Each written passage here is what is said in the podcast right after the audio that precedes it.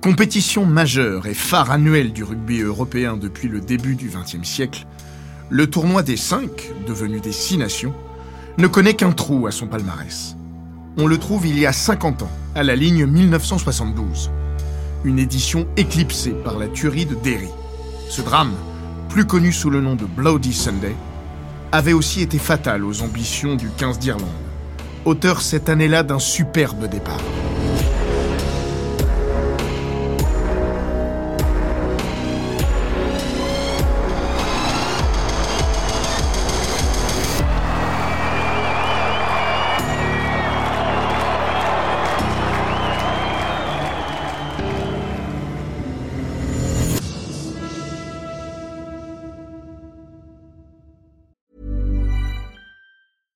Ryan Reynolds here from Mint Mobile.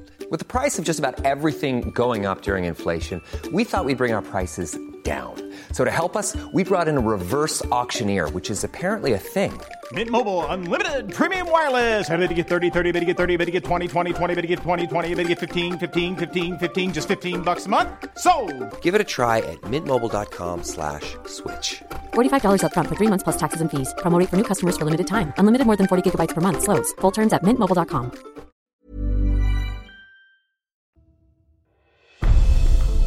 Bienvenue dans Les Grands Récits, le podcast d'Eurosport qui vous plonge dans la folle histoire du sport, entre pages de légendes, souvenirs enfouis et histoires méconnues. Dans l'épisode d'aujourd'hui, nous allons vous raconter comment l'année 1972 a marqué à tout jamais l'histoire du rugby irlandais. Combien était-il? Entre 10 et 20 000 selon les sources. Probablement entre les deux. Difficile à dire.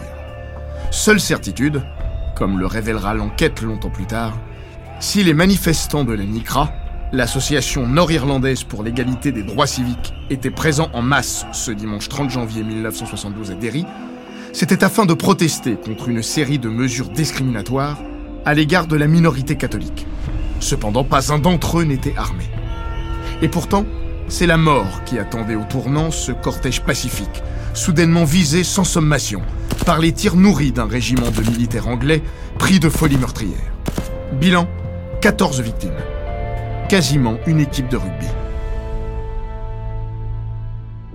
Quel rapport entre le rugby et l'épisode le plus terrible de la période des troubles, ainsi que l'on appelle parfois aussi le conflit nord-irlandais?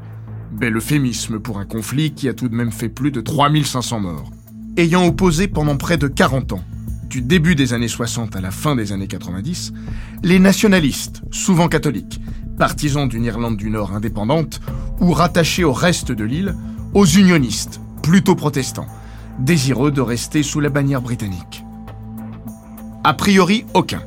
Sauf une chose, le timing du massacre de Derry, survenu au beau milieu d'un tournoi des cinq nations qui se retrouvera bien malgré lui au centre d'un enjeu dépassant de loin ses préoccupations.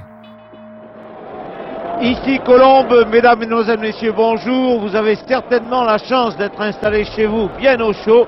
La veille du Bloody Sunday, le fameux dimanche sanglant devenu le titre d'une chanson culte de U2, le 15 d'Irlande est allé jouer et gagner son premier match du tournoi en France, 9 à 14, remportant un succès non seulement prestigieux, mais aussi symbolique pour la dernière venue de son histoire au stade Yves du Manoir. En cette année 1972, la mythique enceinte de Colombe s'apprêtait en effet à tirer sa révérence pour laisser place, la saison suivante, au fraîchement reconstruit Parc des Princes. Quoi qu'il en soit, cela faisait 20 ans que le trèfle n'était plus venu piquer les Bleus à Colombe. Il avait choisi la meilleure année pour le faire. Ou la pire, c'est selon. C'est presque devenu un poncif. Le sport et la politique ne font jamais bon ménage. Et pourtant, les événements sportifs ont toujours servi, malgré eux, de terrain d'expression privilégié au mécontentement en tout genre. Cela va être le cas une nouvelle fois lorsque le 12 février 1972, deux semaines après son succès initial en France, le 15 d'Irlande débarque en Angleterre pour son deuxième match du tournoi, qu'elle remporte également, sur le score de 16 à 12. Un événement là encore. C'est seulement la sixième fois de leur histoire que les Irlandais, longtemps considérés comme le parent pauvre du rugby britannique, viennent gagner à Twickenham, l'encre du colon anglais, plus ennemi que jamais en cette période trouble. Cette Angleterre-Irlande, c'est non seulement un match ordinaire du tournoi des cinq nations, mais aussi il a la valeur d'un symbole. Mais au-delà du résultat, cette Angleterre-Irlande est aussi marquée par l'introduction sur la pelouse, peu après le coup d'envoi, de militants ulcérés par la tenue de ce match dans le contexte mortifère d'une Irlande traumatisée par le Bloody Sunday et encore occupée à penser ses plaies. Dix jours auparavant, le 2 février, une journée de deuil national avait été décrétée dans toute l'île en la mémoire des victimes de Derry, solennellement enterrées ce jour-là. Mais le recueillement avait viré à l'émeute. L'ambassade britannique, située à Dublin, capitale de la République d'Irlande, ayant été incendiée par des cocktails Molotov lancés par des milliers d'activistes irlandais, venus hurler leur colère. Ce nouvel épisode sulfureux a marqué un palier supplémentaire dans un conflit qui, pour la première fois, réalise un dangereux cadrage débordement au contexte purement nord-irlandais. Désormais, il menace de s'épandre comme une traînée de poudre dans toute l'île, où la haine contre l'anglais est de plus en plus palpable, à l'instar de ces nombreux drapeaux de l'Union Jack brûlés devant les maisons.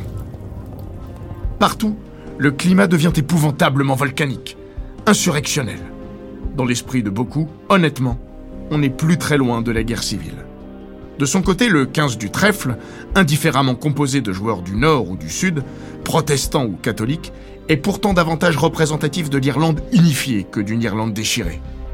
Mais fatalement, il se retrouve malgré lui pris en otage du communautarisme galopant, à l'image de son fameux seconde ligne, Willie John McBride, capitaine de l'équipe victorieuse à Twickenham, et pour sa part originaire du Nord.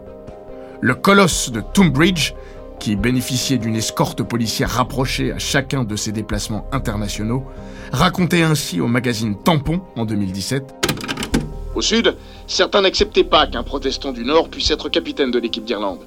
Et au Nord, on me demandait pourquoi j'étais capitaine d'un pays catholique. J'étais du mauvais côté, quoi qu'il arrive, alors que je ne faisais que mon devoir. Moi, j'ai toujours cru en cette équipe unifiée. Cette équipe d'Irlande 1972 reste, de son propre aveu, la meilleure avec laquelle il n'ait jamais évolué. Grâce à des joueurs charismatiques comme lui-même, mais aussi le flanqueur Fergus Slattery ou l'arrière Tom Kernan, capitaine de la Victoire à Colombe, décédé en début d'année 2022. Elle était, quoi qu'il en soit, particulièrement bien partie dans ce tournoi avec deux succès en deux matchs chez les épouvantails français et anglais, pour remporter la palme, voire peut-être décrocher le deuxième grand chelem de son histoire, après celui de 1948.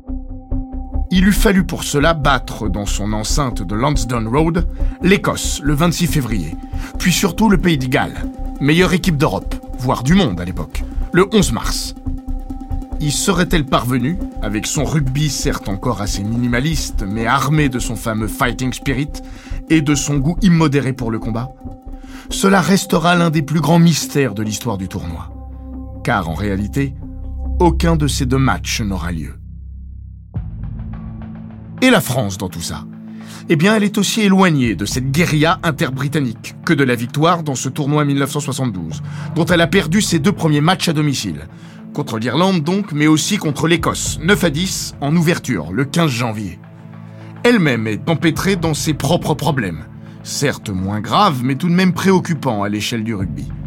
Nombre de ses cadres sont en conflit larvé avec le duo agenais Albert Ferras, Guy Basquet, respectivement président et vice-président de la Fédération française de rugby, qui ont la main sur un 15 de France soumis à un turnover permanent, parfois pour des raisons obscures. Le columérin Jean-Claude Scrella, devenu lui-même sélectionneur des Bleus en 1995, en rigole aujourd'hui. Mais pas du tout à l'époque. Moi j'avais les cheveux longs à l'époque et je me suis quand même entendu dire que tant que je n'irai pas chez le coiffeur, je ne jouerai pas. De son côté, Walter Spanghero rafute avec son inimitable accent rocailleux. Des connos qui ne comprenaient rien à l'évolution du rugby. À 78 ans, dont deux essentiellement passés à l'hôpital où il a frôlé la mort après une opération à la hanche qui a mal tourné, le légendaire troisième ligne des Bleus continue de répondre aux standards téléphoniques de sa casse automobile dans la banlieue toulousaine. Il se souvient que, lassé par ses divergences et plus préoccupé par son entreprise, il avait décidé d'arrêter la sélection lors de cette année 1972, quand Albert Ferras, devant la Bérésina naissante, était venu le voir chez lui pour l'enjoindre de revenir l'aider à sauver la patrie. Ce qu'il fit brillamment à l'occasion d'un France-Angleterre resté dans toutes les mémoires le 26 février pour la toute dernière des Bleus au stade Yves du Manoir. Mesdames, Mesdemoiselles, Messieurs, bonjour. Bien, ce n'est pas sans une toute petite pointe d'émotion que je vais vous dire ici Colombe. Ce jour-là, les Français, qui ont enfin réussi à réunir la grosse équipe, avec les retours de Scrella et de Spanghero, mais aussi du centre Joe Masso, des ailiers Jean Silière et Bernard Duprat, ainsi que du troisième ligne Paul Biémouret, sont remontés comme des coucous. Le demi de mêlée remplaçant Michel Pébert, devenu président de l'Association des internationaux du rugby français, se souvient. Juste avant l'entrée sur le terrain, l'ouvreur, Jean-Louis Perrault, avait eu cette phrase restée collée à la légende du stade vif du manoir. Les gars, aujourd'hui on attaque dès la sortie du tunnel. Une phrase faisant référence au long et ténébreux tunnel d'une centaine de mètres, emmenant les joueurs des vestiaires jusqu'au cœur de la pelouse de Colombe. Voici l'équipe de France avec à sa tête Walter Spanghero, bien entendu, son capitaine. L'arrière Pierre Villepreux, l'un des rares Français à avoir disputé l'intégralité des matchs du tournoi cette année-là, avec le talonneur René Bénéfice, le centre Jean-Pierre Lux, ou le seconde ligne Alain Estève, le fameux géant de Béziers, se souvient Disons que notre mauvaise entame de tournoi nous avait emmenés à nous préparer mentalement à jouer tous les coups, quitte à prendre tous les risques. Le briviste, également devenu plus tard l'entraîneur des Bleus, en binôme avec Scrella, ajoute C'était une idée spontanée et commune de tous les trois quarts. Un état d'esprit tout feu tout flamme, certes louable, mais moyennement perçu par Walter Spanghero, redevenu capitaine en lieu et place de Benoît Doga. Il se souvient Je leur avais dit OK pour l'attaque à tout va, mais je vous préviens, si on se prend le moindre contre, vous ne voyez plus un ballon derrière. À cette époque, c'est moi qui régulais le jeu. Tous les ballons passaient par mon pied. Les Villepreux, Mazo et consorts, c'était des fous, capables de tenter n'importe quoi de n'importe où. Ça pouvait être très spectaculaire, mais disons qu'il fallait parfois les canaliser un peu, quoi. Le bridage des purs sangs de l'arrière ne sera cette fois pas nécessaire. Déchaînée, l'équipe de France s'enfonce comme dans du beurre dans la défense d'une Angleterre pour sa part à court d'idées. Elle lui passe 6 essais et s'impose 37 à 12, soit son record de points inscrit face aux Anglais. Et c'est Walter qui prend le ballon et qui s'en charge tout seul de marquer l'essai. Ah, sacré essai du capitaine Walter Spanghero. En précisant qu'à l'époque, l'essai ne rapporte que 4 points, soit un de moins qu'aujourd'hui. Mais un de plus, toutefois, que dans un passé plus lointain, puisqu'il ne valait que 3 points jusqu'à cette édition 1972, décidément mémorable à plus d'un point de vue. Magnifique cadeau d'adieu au stade Yves du Manoir et son inégalable charme champêtre. La prestation réussie par l'équipe de France face aux Anglais est celle d'un vainqueur en puissance. Mais c'est déjà trop tard pour elle. La victoire ne semble plus pouvoir échapper à l'Irlande ou au Pays de Galles, les deux seules nations victorieuses de leurs deux premiers matchs de la compétition. Ce même 26 février 1972, alors que les Gallois sont exemptés, les Irlandais sont censés recevoir l'Écosse, à Dublin, pour la troisième des quatre levées de leur conquête du Grand Chelem. Mais on l'a dit, de match, il n'y a jamais eu. Dès le 14 février, la fédération écossaise a fait savoir qu'en raison du contexte en Irlande, elle renonçait à envoyer son équipe nationale à Dublin. En urgence, une délégation irlandaise a bien fait le déplacement à Édimbourg pour tenter de plaider sa cause et donner toutes les garanties de sécurité. Mais en vain. Après trois jours d'une réflexion plus polie que réelle, la Scottish Rugby Union est restée ferme sur ses appuis. C'est un non définitif. La SRU a notamment argué le fait que deux de ses joueurs, l'ailier Billy Steele et le talonneur Bobby Clark, sont membres des forces armées britanniques, donc risquent d'attiser les foudres de l'IRA, l'armée républicaine irlandaise, branche armée des souverainistes radicaux. Mais pour l'Irlande, cette décision est un véritable plaquage à la gorge. Et le pire est à venir. Quelques jours plus tard, la fédération galloise emboîte le pas à son homologue écossaise et renonce à son tour au déplacement à Dublin, prévu le 11 mars, pour ce qui s'annonçait être comme la grande finale du tournoi. Les Gallois, de leur côté, avaient bien tenté de négocier un compromis en proposant de jouer la rencontre chez elles, à Cardiff ou en terrain neutre. Mais ils se sont heurtés au refus catégorique des Irlandais, qui vivent ce double désistement comme un camouflet, pratiquement comme une insulte. Quoi qu'il en soit, c'est une grande première. Même pendant la guerre d'indépendance irlandaise entre 1919 et 1921, pas une nation n'avait refusé le déplacement à Dublin. Ce que tout le monde voulait éviter est arrivé. Le rugby, sport par nature symbolique de la fraternité, est devenu le pantin de la politique. En Irlande, on évoque une décision injuste et surtout injustifiée, qui n'est certainement pas le fait des joueurs eux-mêmes, ce que la plupart des Écossais et des Gallois reconnaîtront, et qui repose uniquement sur le climat de peur répandu dans les médias. Selon eux, toutes les conditions de sécurité étaient réunies dans la mesure où l'IRA ne s'était jamais intéressé au rugby et n'avait jamais manifesté son intention de le faire. À la limite, les sports typiquement irish, comme le football gaélique ou le hurling, auraient pu faire figure de cible potentielle. Mais le rugby Non, jamais. Sur ce point, un mystère demeure toutefois.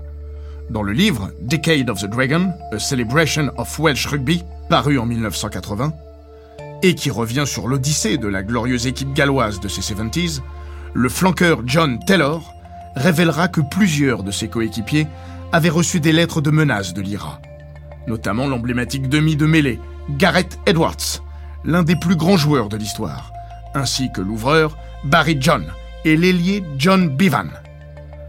Dans le même genre, à la fin de cette année 1972, un journaliste de la BBC a publié une autre lettre, soi-disant envoyée par l'IRA, à l'ouvreur néo-zélandais, Bob Burgess. On peut notamment lire dans cette drôle de missive, dont l'authenticité a été démentie par son signataire Tony Ufferman, ancien officier de l'IRA, qui n'a par ailleurs jamais revendiqué non plus les avertissements adressés aux Gallois. L'IRA est en guerre contre la Grande-Bretagne pas contre la Nouvelle-Zélande. Il est peu probable que l'un de vos membres soit pris en otage, mais une telle immunité ne peut être accordée aux équipes britanniques et nous vous assurons que les Écossais et les Gallois avaient de bonnes raisons de ne pas venir à Dublin. Nous vous conseillons de vous garder de parler de politique. On ne saura donc jamais s'il y avait vraiment un risque ou non pour les délégations galloises et écossaises de se rendre à Dublin. Tout comme on ne saura jamais qui des Irlandais ou des Gallois aurait finalement remporté la palme. Du côté des Verts, on refait peut-être un peu l'histoire à sa sauce lorsqu'on affirme, comme le fait Fergus Slattery, n'avoir aucun doute que l'Irlande aurait fait le grand chelem cette année-là. C'est possible. Mais la réalité oblige à dire que les Galloactiques, tenants du titre, auraient été favoris, même à Dublin. On parle là probablement des meilleurs diables rouges de l'histoire, individuellement et collectivement supérieurs à tous leurs rivaux de l'hémisphère nord, ils le montreront encore en collant 20 à 6 à la France, le 25 mars en fermeture du tournoi. Avec en plus le vice nécessaire à toutes les grandes équipes. Des qualités qui leur avaient d'ailleurs, rappelons-le, permis de décrocher un brillant grand chelem la saison précédente, en 1971. Ces Gallois auraient-ils été en mesure d'aller briser le cœur irlandais et de réaliser un deuxième grand chelem consécutif? Ce que seules la France et l'Angleterre sont parvenus à réaliser dans toute l'histoire du tournoi depuis l'intégration de la France en 1910. On ne le saura donc jamais. Pour reprendre une expression de la presse britannique, cela restera l'un des plus grands what if de la légende du rugby. Mais bon, sur le moment, la grande question concerne surtout le sort de l'Irlande, dont l'avenir à court terme dans cette compétition paraît en suspens. Car imaginons que tout le monde se mette à refuser à jouer à Dublin jusqu'à la fin des troubles. What if, là encore? l'Irlande aurait-elle été temporairement exclue de la compétition Ou contrainte de jouer ses matchs, y compris ceux à domicile, en terre ennemie? C'est là que la France, à défaut d'avoir réellement pesé dans ce tournoi, va jouer un rôle prépondérant dans le déblocage de la situation. Pour aider l'Irlande à se remettre psychologiquement et financièrement du manque à gagner lié à l'annulation de ces deux matchs face à l'Écosse et au Pays de Galles, la Fédération française propose d'envoyer son équipe fleuron pour jouer un match amical à Dublin, qui se tiendra finalement le 29 avril, soit à peine un mois après la fin du tournoi. Pour le coup, l'idée du tandem Ferras-Basquet est saluée par tous, y compris par Jean-Claude Scrella. Celui qui a aussi occupé le poste de DTN, directeur technique national entre 2004 et 2014, se souvient Ferras et Basquet étaient contre l'idée de faire de la politique avec le rugby. Ils faisaient toujours tout ce qui était possible pour lutter contre ce type d'interdit. Ainsi, dans le même genre, nous sommes allés jouer en Afrique du Sud en pleine période de l'apartheid, alors que personne ne voulait y aller. Là, ils avaient décidé contre vents et marées qu'on irait en Irlande. Ça n'a pas été simple, cela dit. Je me souviens qu'il y a eu pas mal de discussions avec le gouvernement. Mais on y est allé et au bout du compte, tout s'est très bien passé. Tout s'est très bien passé, à l'exception du résultat, soldé par une large victoire irlandaise à Lansdowne Road, 34 à 14, à l'issue d'un match que tout le monde n'a semble-t-il pas vécu de la même manière. Certains joueurs français l'ont pris pour un match de gala, sans réellement se soucier du résultat. Ils ont subi les foudres d'une formation irlandaise qui leur a fait payer quelque part une rage trop longtemps contenue. De toute façon, croyez-en ce vieux sage de Walter Spangero. Un match amical pour une équipe britannique, ça n'existe pas. Dans ce contexte-là, moins que jamais. Pour tous les joueurs français de l'époque, 1972 reste un souvenir impérissable. Alternance de moments de joie et de moments pénibles, de médiocrité latente et de coups de génie, de conflits et de réconciliation. Bref, le 15 de France dans toute sa splendeur et toute sa caricature. Certains préfèrent même ne plus en parler, comme René Bénécis, parce que ce sont des souvenirs qui doivent rester entre nous. Il y a aussi un peu de légende et de dramaturgie dans tout ça. Mais une chose est sûre, quand la FFR leur a présenté le projet d'un test match à Dublin, pas un joueur n'a reculé devant l'idée. Pierre Villepreux, qui a joué ce jour-là à 28 ans son tout dernier match international, confirme On y est allé sans le moindre état d'âme. Et c'est vrai que c'était une excellente idée. Durant tout le tournoi, on avait bien senti que le contexte était plus pesant que d'habitude. Même si on était en dehors de ces histoires, à partir du moment où un événement extérieur au rugby interfère avec la compétition, on est forcément perdant. Si on gagne, on dit que c'est parce que tout le monde n'était pas là. Et si on perd, on considère que c'était pas si important. En l'occurrence, l'équipe de France a perdu. Mais au-delà du tournoi, dont le classement final n'a de toute façon jamais été entériné, son ultime défaite dans ce match amical à Lansdowne Road a eu un rôle important, capital même pour aider l'Irlande à se remettre, et pour participer à tirer un trait, sportivement du moins, sur cette terrible histoire sans qu'aucune équipe ne se retrouve sanctionnée. Inutile de dire à quel point son geste a été apprécié par-delà la mer Celtique. Quoi qu'il en soit, l'édition 1972 reste jusqu'à aujourd'hui une exception absolue au palmarès du tournoi des 5 puis des 6 nations. La seule qui soit restée inachevée et n'ait jamais connu de vainqueur. Même en 1962, lors de l'épidémie de variole au Pays de Galles, en 2001 avec la crise de la fièvre afteuse au Royaume-Uni, ou en 2020 en plein essor de la pandémie du coronavirus. Les instances se sont débrouillées pour finir la compétition à l'automne. Mais en 1972, jamais. Une grosse rature au palmarès, faite à l'encre noire, indélébile et tachée de sang. Et puis le cours de l'histoire a repris, presque comme si de rien n'était. Après cette année 1972 rayée à jamais de la carte, l'édition suivante va se dérouler normalement. Enfin, normalement c'est beaucoup dire. Car en 1973, le conflit nord-irlandais est loin d'être apaisé. Il est même reparti de plus belle après une campagne d'attaques terroristes meurtrières, revendiquée par l'IRA en Angleterre. Dans ce contexte, l'Angleterre, première équipe invitée à se rendre à Dublin lors de ce tournoi 1973, le 10 février, n'est pas très rassurée à l'idée de venir disputer cette rencontre explosive, à tout point de vue. La légende raconte même que le bon déroulement du match n'a tenu qu'à un coup de fil, celui passé par Willie John McBride, à son ami et homologue anglais David Ducam, qui venait de se marier et dont l'épouse n'était pas très emballée à l'idée qu'il vienne jouer en Irlande. Le recordman des sélections chez les Lions britanniques a révélé à Tampon Je lui ai dit Tu es l'un des cadres de l'équipe d'Angleterre. Si tu te débines, c'est fini. Les autres suivront. Ne laisse pas les terroristes l'emporter. Va parler à ta femme et demande-lui de venir avec toi à Dublin. Ducam l'a écouté. Il est venu avec sa femme et presque toute l'équipe d'Angleterre même s'il a raconté plus tard que beaucoup de ses coéquipiers étaient terrorisés, à l'image d'Andy Ripley, qui, durant le trajet en car de l'aéroport à l'hôtel, ne cessait de se balancer d'avant en arrière sur son siège pour compliquer la tâche des éventuels snipers qui se seraient planqués sur la route. C'est dire à quel point le climat est serein. Mais pas de snipers sur la route. Là encore, tout s'est bien passé. sauf pour l'équipe d'Angleterre, toujours engoncée dans ses doutes et sèchement battue 18 à 9 à Dublin. Une défaite qui inspirera cette phrase célèbre au capitaine anglais John Pellin lors de la troisième mi-temps. On n'a peut-être pas été très bon, mais au moins on est venu. Une venue d'ailleurs saluée par un autre événement incroyable.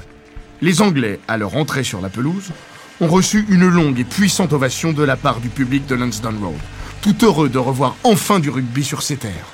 Heureux surtout de voir que le rugby avait bel et bien fini par réussir là où la politique avait échoué, à savoir réunir dans un grand élan de fraternité deux peuples soi-disant ennemis.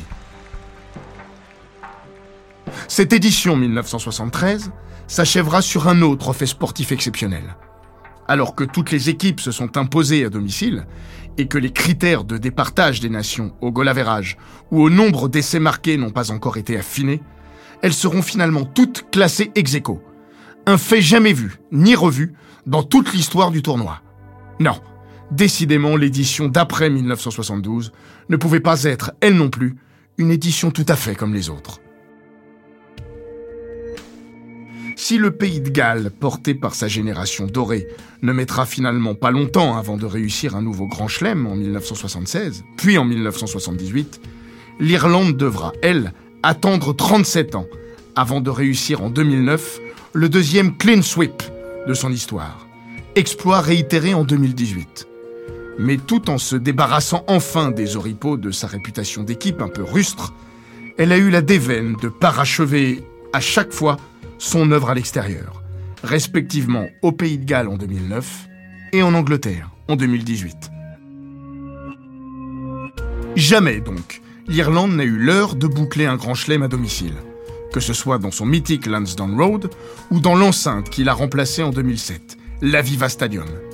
Elle est la seule des cinq nations historiques du tournoi, en plus de l'Italie, qui a intégré l'épreuve en 2000, à courir toujours après ce bonheur que l'histoire lui a peut-être injustement refusé lors de cette année 1972, pour des motifs parfaitement étrangers au monde du rugby. Quant au Bloody Sunday, il n'a rendu son épilogue que 38 ans plus tard, en 2010, après la publication d'une enquête de grande envergure lancée en 1998 par le Premier ministre Tony Blair, à la suite d'un documentaire diffusé sur Channel 4, dans lequel quatre soldats britanniques avouait anonymement avoir tiré sans justification valable à Derry. Une enquête à la suite de laquelle le nouveau chef du gouvernement anglais, David Cameron, a présenté ses excuses officielles à l'Irlande du Nord. Évidemment, ces excuses n'ont pas ramené à la vie les 14 victimes du Bloody Sunday, parmi lesquelles 6 mineurs de 17 ans, venus là davantage pour chahuter autour du cortège des manifestants qu'autre chose mais elles auront tout de même officialisé l'innocence d'un peuple injustement pris en otage par la haine et l'obscurantisme, comme l'aura ensuite été à son tour, dans une moindre mesure, le 15 d'Irlande. À ce jour, ce dernier n'a en revanche toujours pas été réhabilité, moralement ou sportivement, pour avoir été privé de ce qui aurait pu être sa plus glorieuse campagne. Face à l'horreur vécue par ailleurs, on conviendra toutefois que cela reste un simple détail de cette sombre histoire.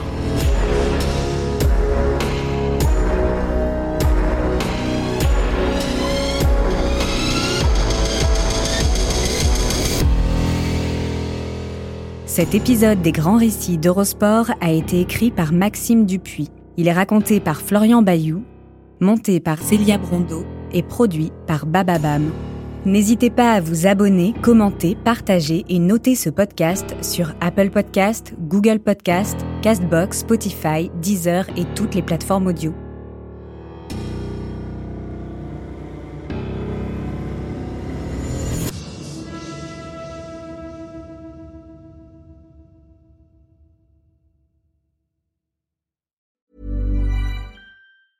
Hey, it's Danny Pellegrino from Everything Iconic. Ready to upgrade your style game without blowing your budget? Check out Quince. They've got all the good stuff shirts and polos, activewear, and fine leather goods, all at 50 to 80% less than other high end brands. And the best part? They're all about safe, ethical, and responsible manufacturing. Get that luxury vibe without the luxury price tag. Hit up quince.com slash upgrade for free shipping and 365 day returns on your next order. That's quince.com slash upgrade.